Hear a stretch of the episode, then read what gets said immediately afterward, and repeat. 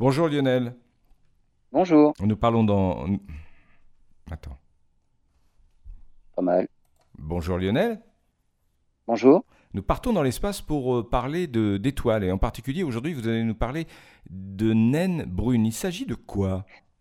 Alors en fait, c'est plutôt, on est à la, là à la frontière entre les planètes et les étoiles. hein. C'est encore un peu flou, même si on s'accorde à dire que qu'une étoile pour être, euh, doit être suffisamment chaude et massive pour enclencher des réactions de fusion de l'hydrogène dans le noyau. Alors les naines brunes sont des sortes de proto-étoiles dont la température de surface est de l'ordre de 2000 degrés. Et mais à 1400 années-lumière de la Terre se trouve une naine brune dont la température de surface a été mesurée à 7700 degrés. Alors là, c'est un record. Une situation normalement impossible pour une naine brune, justement. Alors en fait, dans ce système stellaire, la naine brune en question se trouve tellement proche de l'étoile principale qu'en fait, elle est surchauffée. Mais seulement d'un côté.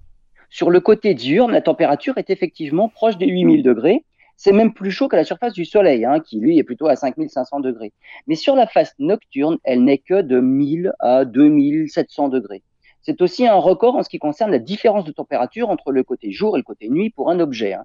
La naine brune est en fait tellement proche de son étoile qu'elle en fait le tour en seulement deux heures. Et elle est en train de s'évaporer littéralement. C'est un système qui pourrait aider peut-être les astronomes à comprendre comment les étoiles chaudes peuvent consommer littéralement leurs compagnons.